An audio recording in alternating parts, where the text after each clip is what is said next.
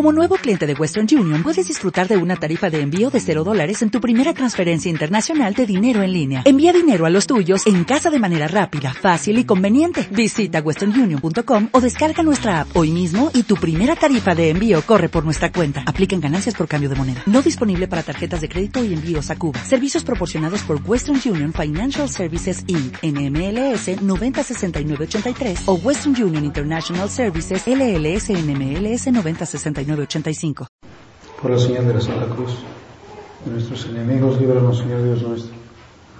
En nombre del Padre y del Hijo y del Espíritu Santo. Amén. Señor mío y Dios mío, creo firmemente que estás aquí, que me ves, que me oyes. Te adoro con profunda reverencia. Te pido perdón de mis pecados y gracia para hacer con fruto este rato de oración. Madre mía Inmaculada, San José mi Padre y Señor, Ángel de mi guarda, interceder por mí. Nos contaron una pequeña anécdota del cardenal Norberto Rivera. En una reunión de sacerdotes de hace unos meses le preguntaron, pues así como seguramente les preguntarán a todos los cardenales, pues cuéntenos cosas del cónclave, que, nos puede contar, que nos puede decir del cónclave anterior. Y dijo, pues miren, no les puedo contar nada porque eh, es un secreto que se penaliza con la excomunión. Del cónclave no les puedo contar nada, pero sí les puedo contar de mí, de lo que me pasó cuando iba entrando a la capilla Sixtina pues que al ver de frente el juicio de el juicio final, el juicio universal que pintó Miguel Ángel sobre las paredes y el techo de la capilla Sixtina, pues tuvo un momento de como de temor, decir, oye, te van a pedir cuenta, lo que vas a hacer aquí, por quién vas a dar tu voto, eh, pues tiene una proyección de la que vas a tener que dar cuenta a Dios. Y pues esa es la verdad. Es una verdad de fe que hay un juicio, que después de la muerte no va a pasar una, no sé, una cantidad de tiempo muy larga, ni vamos a tener que hacer ningún trámite, ni papeleo, ni vamos a tener que esperar a que llegue el juez, sino que inmediatamente después, en cuanto los que están junto al difunto le están cerrando los ojos, en ese momento está teniendo lugar su juicio. Inmediatamente después de la muerte, el alma se presenta ante el juicio de Dios. Nos lo dice el Catecismo de la Iglesia Católica. Cada hombre, después de morir, recibe en su alma inmortal, a lo que ha muerto es su cuerpo, recibe en su alma inmortal su retribución eterna en un juicio particular que refiere su vida a Cristo,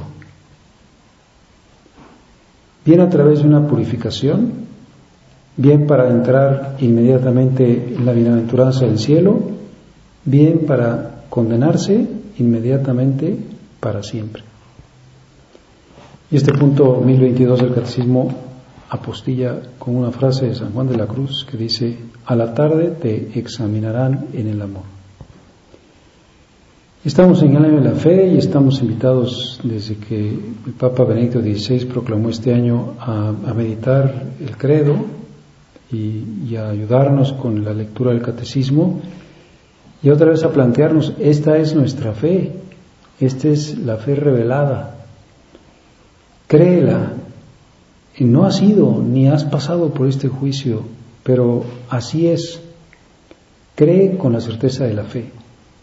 Mucho más que si lo pudieras comprobar con tus sentidos o con algún aparato o con el testimonio de millones de personas, créelo mucho más porque este es el testimonio que te da Dios, como dice Jesús. El cielo y la tierra pasarán, pero mis palabras no pasarán. Y otra vez cada hombre después de morir recibe en su alma inmortal su retribución eterna a través de un juicio particular que refiere su vida a Cristo, a la norma es Cristo. Por eso otra vez volvemos a esas ideas que llamaba San José María las ideas madres, las ideas fundamentales. No te van a juzgar por otro parámetro, por, no sé, la opinión del mundo, no por lo que salga, si sale alguna nota en el periódico, o por lo que digan en tu funeral los que te rodean, o por lo que digan tus parientes cuando te mueras, sino solamente por tu eh, referencia a Cristo, por tu identificación con Cristo. Por eso el Padre Celestial ha dispuesto que, que el juez sea Cristo, como si fuera un espejo. Si llego y me encuentro con aquel que es mi referencia. Y además que sea Cristo porque como hombre pues tendrá también un corazón humano, un corazón perfecto, un corazón enormemente misericordioso. Y en la Sagrada Escritura el Catecismo dice también que, que se habla sobre todo del juicio final, del juicio universal que vendrá cuando acabe la historia, pero que podemos encontrar en muchos pasajes del Evangelio eh, esta, este juicio, por ejemplo, cuando el Señor está con el buen ladrón y le dice, hoy estarás conmigo en el paraíso, es decir, hoy vas a tener tu muerte, hoy vas a tener tu juicio y voy a empezar a disfrutar de tu sentencia. Sigue purificándote en este rato que te queda hasta que te rompan las rodillas en este tormento y estarás conmigo en el paraíso. O la parábola de, el pobre Lázaro y el rico Epulón, bueno, pues hay un juicio, no ha sucedido el juicio final y ya está Lázaro en el seno de Abraham y ya está el rico en el infierno. Ya ha habido un juicio. Y podemos verlo también, el, por ejemplo, en el pasaje de la resurrección del hijo de la viuda de Naín, cuando el Señor va llegando a esa ciudad acompañado de, sus apóstoles y en el momento en que entran a la ciudad sale la comitiva, otra comitiva. La comitiva del Señor era una comitiva pues alegre y la comitiva que venía de Naim era una comitiva triste porque había muerto el hijo único de su madre, de una madre viuda y la acompañaba mucha gente y así podemos decir, mira, cuando te mueras, va a haber dos comitivas. La que te acompañe, que va a ser una comitiva triste. Estás saliendo a Naim, que es esta tierra, estás en, la, en el umbral, en la entrada, pero te sale a recibir otra comitiva, que es la comitiva donde Cristo va a la cabeza. Y, y se acerca Cristo al féretro, ahí donde estás tú, en tu ataúd, y toca el féretro, dice el Evangelio, acercándose tocó el féretro. Jesús viene, por eso el momento en el que una persona muere es una cosa muy impresionante porque tenemos que decir, bueno, aquí está Cristo. Aquí está saliendo esta alma y en este momento está siendo recibida por Cristo. Jesús toca el féretro, entra en contacto con el féretro, entra en contacto pues con el cadáver. En aquella época el féretro pues era una tabla y, los portadores se detuvieron y dijo, joven, yo te lo mando, levántate. Y el muerto se sentó. Así será el momento de nuestra muerte. De repente oiremos la voz de Cristo que nos dice, levántate. El muerto se sentó y ve a Jesús. Y comenzaron a hablar. En persona. No hay intermediarios. Y al final dice una cosa muy bonita, dice, y Jesús se lo entregó a su madre, como si no te entrega a María, María va a estar presente y va a estar presente también tu ángel de la guarda, que te acompaña hasta el momento de tu juicio. Y María a la que le pides constantemente que, pues, que diga cosas buenas de ti, que, que hable cosas buenas de ti. Pues ese es el momento, joven, yo te lo mando, levántate. Vamos a encontrarnos con Él. Por eso, esta verdad de fe podemos pues hacerla presente muchas veces en nuestra vida, constantemente.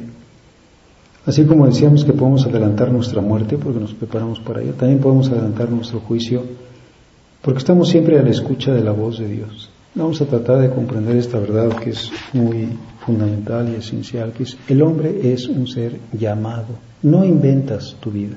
Simplemente vas descubriendo lo que Dios ha querido que seas o que hagas. Y toda nuestra vida va a ser pues una invitación a la fidelidad a esas llamadas. Somos personas llamadas.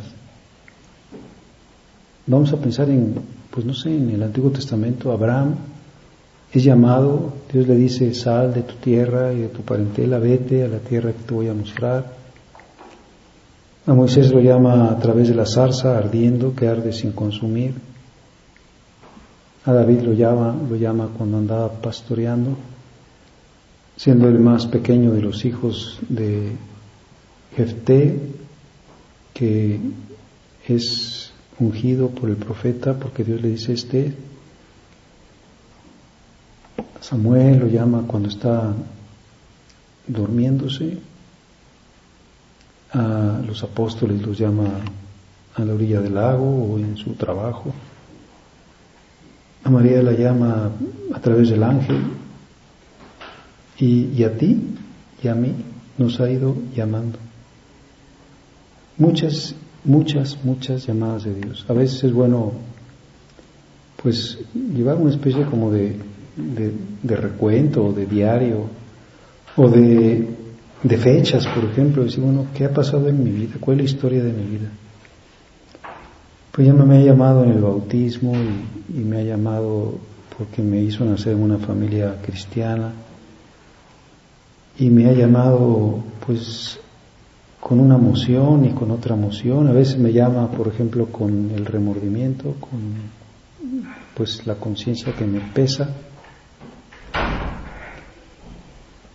Que Dios nos conceda tomar conciencia de, que nuestra vida está escrita y nosotros tenemos que ir como escribiendo sobre lo escrito, siendo fieles y, y por lo tanto teniendo como capacidad de discernir, de escuchar, escuchar su voz.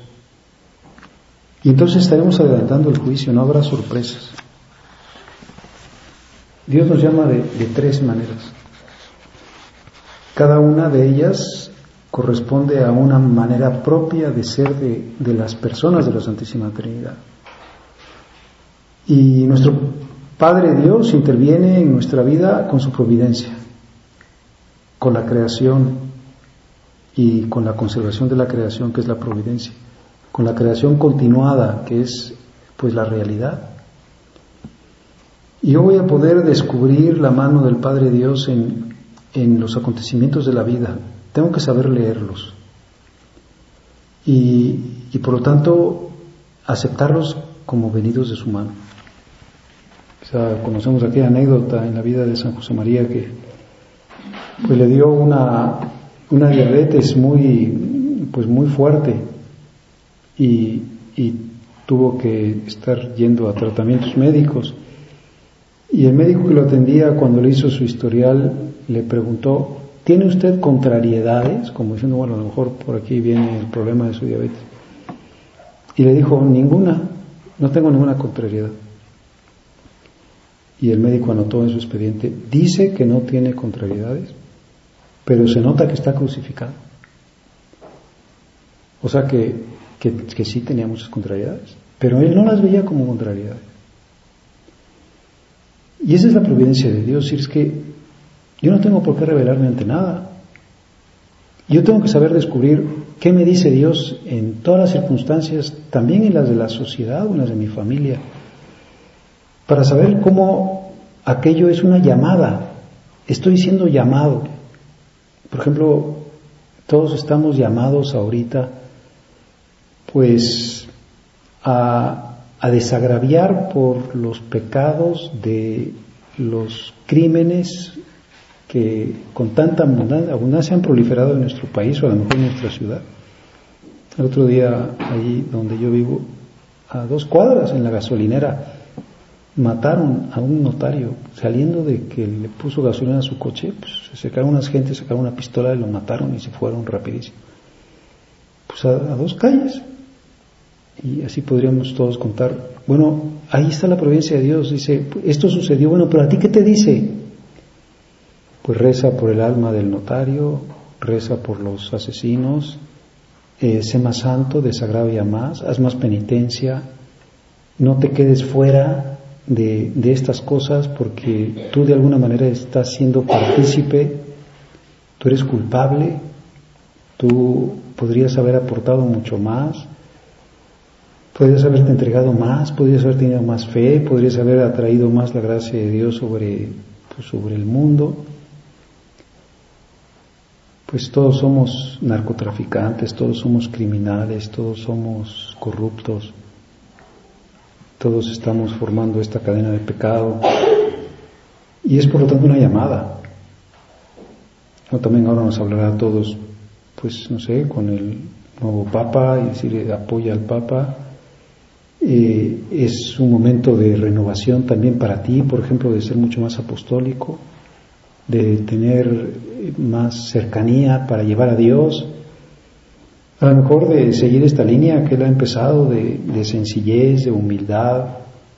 También leía en, una entrevista que le hicieron pues una cosa muy bonita que le preguntaron, pues le, bueno, no, no ahorita, sino cuando era cardenal, pues muchas cosas le preguntaban, que, que, que, qué música le gusta, que si le gustan los tangos, que si le gusta la, qué poesía, que, qué deporte, que, a qué equipo le va. Pues sí, hay un libro que se llama El Jesuita, el cardenal Bergoglio.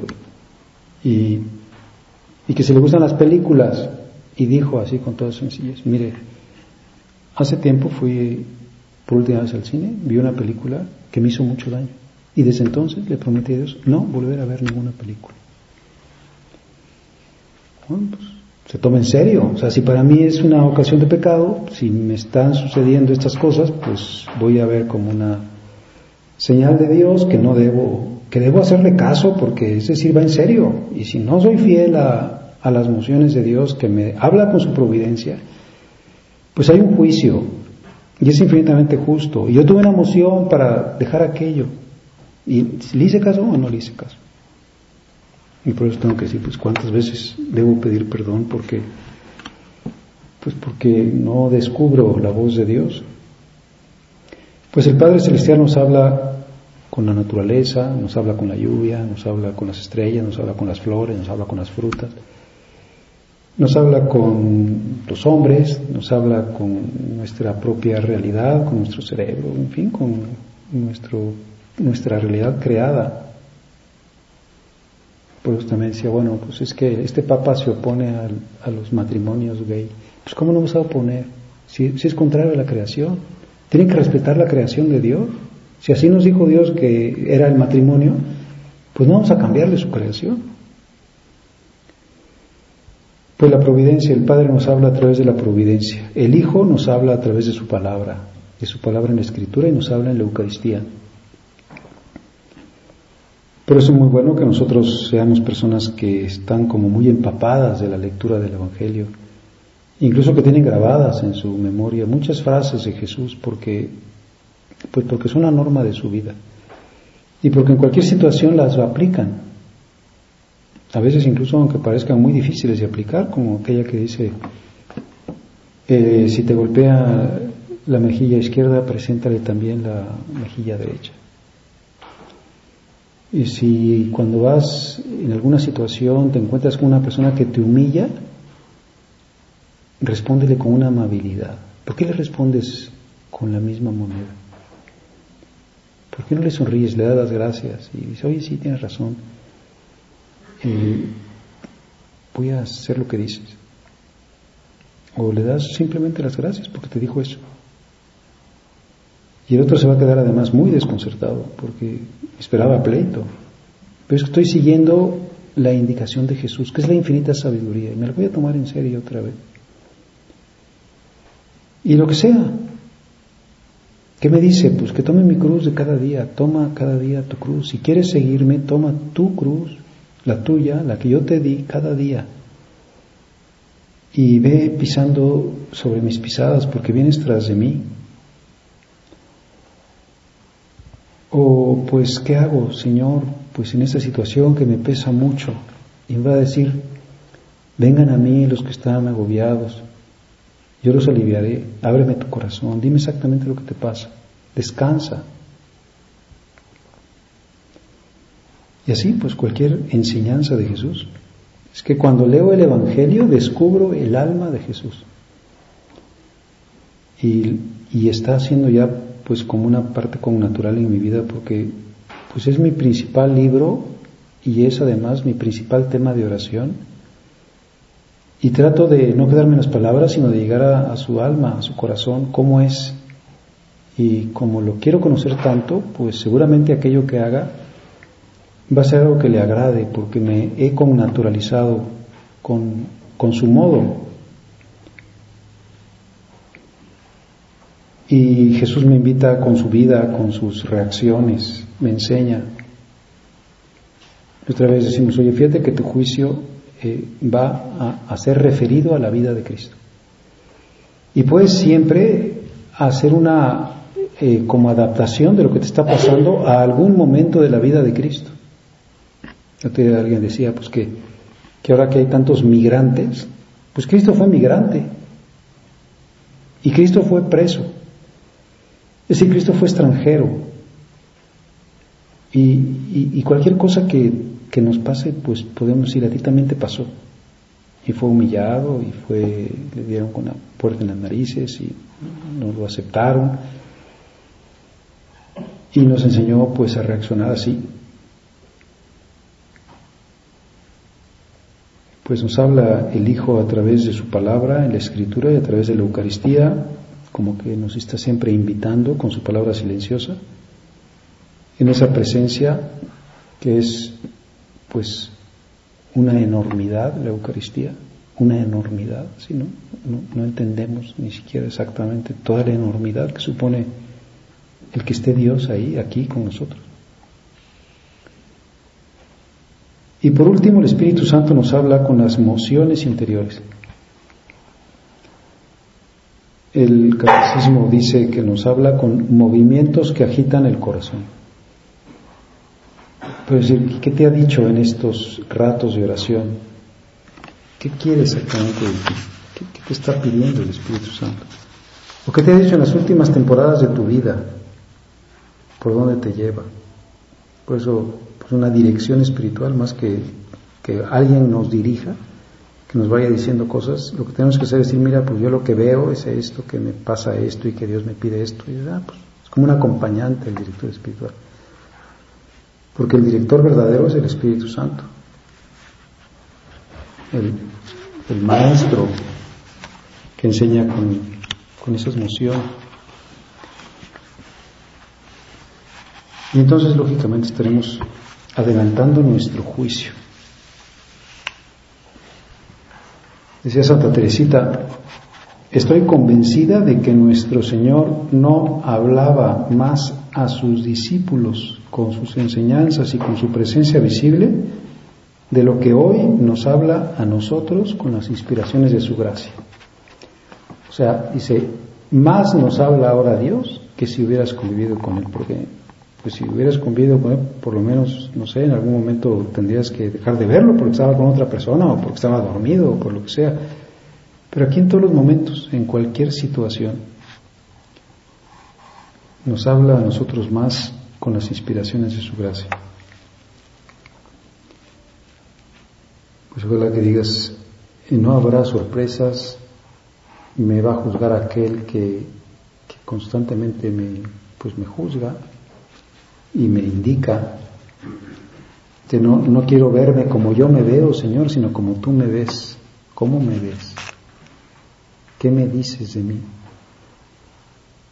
Dime porque quiero que sea la verdad.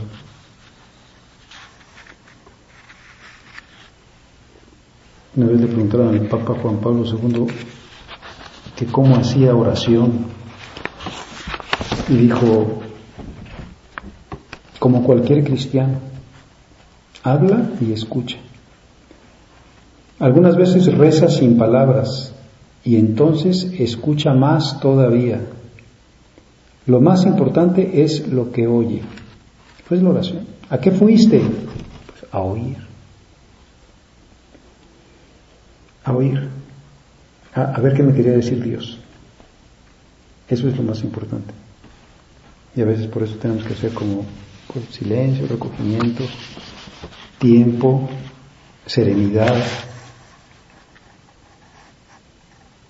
Benedicto XVI decía en Australia, ahí en ese país que solamente tiene una santa y que hasta hace poco fue canonizada, antes era beata.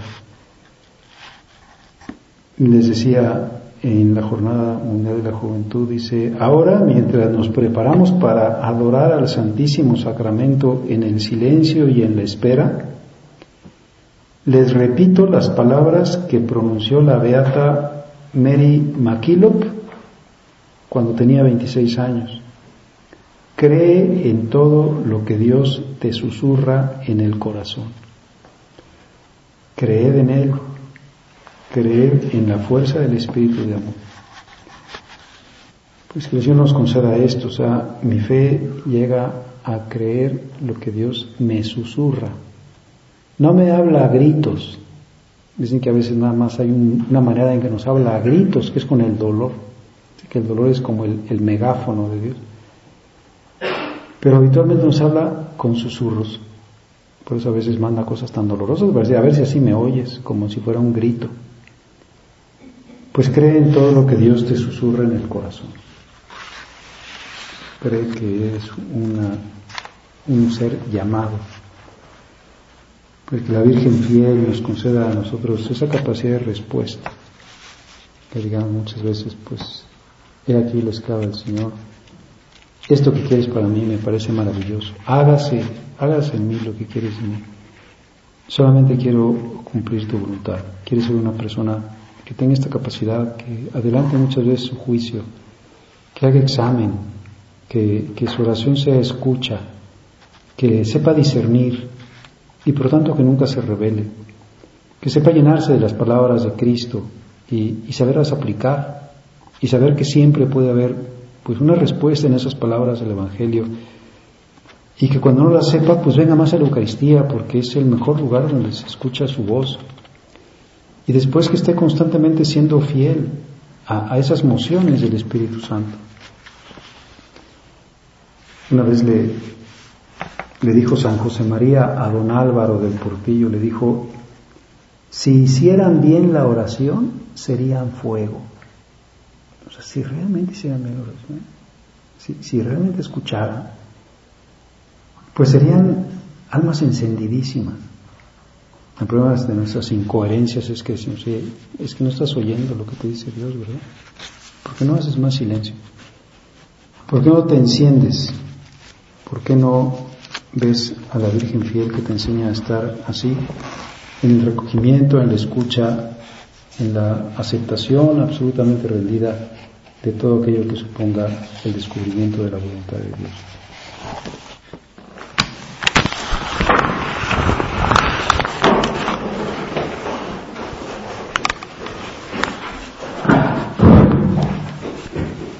Te doy gracias, Dios por los bonitos e inspiraciones que me has comunicado en esta meditación. Te pido ayuda para ponerlos por obra. Madre mía Inmaculada, San José, mi Padre y Señor, Ángel de mi guarda, intercede por mí.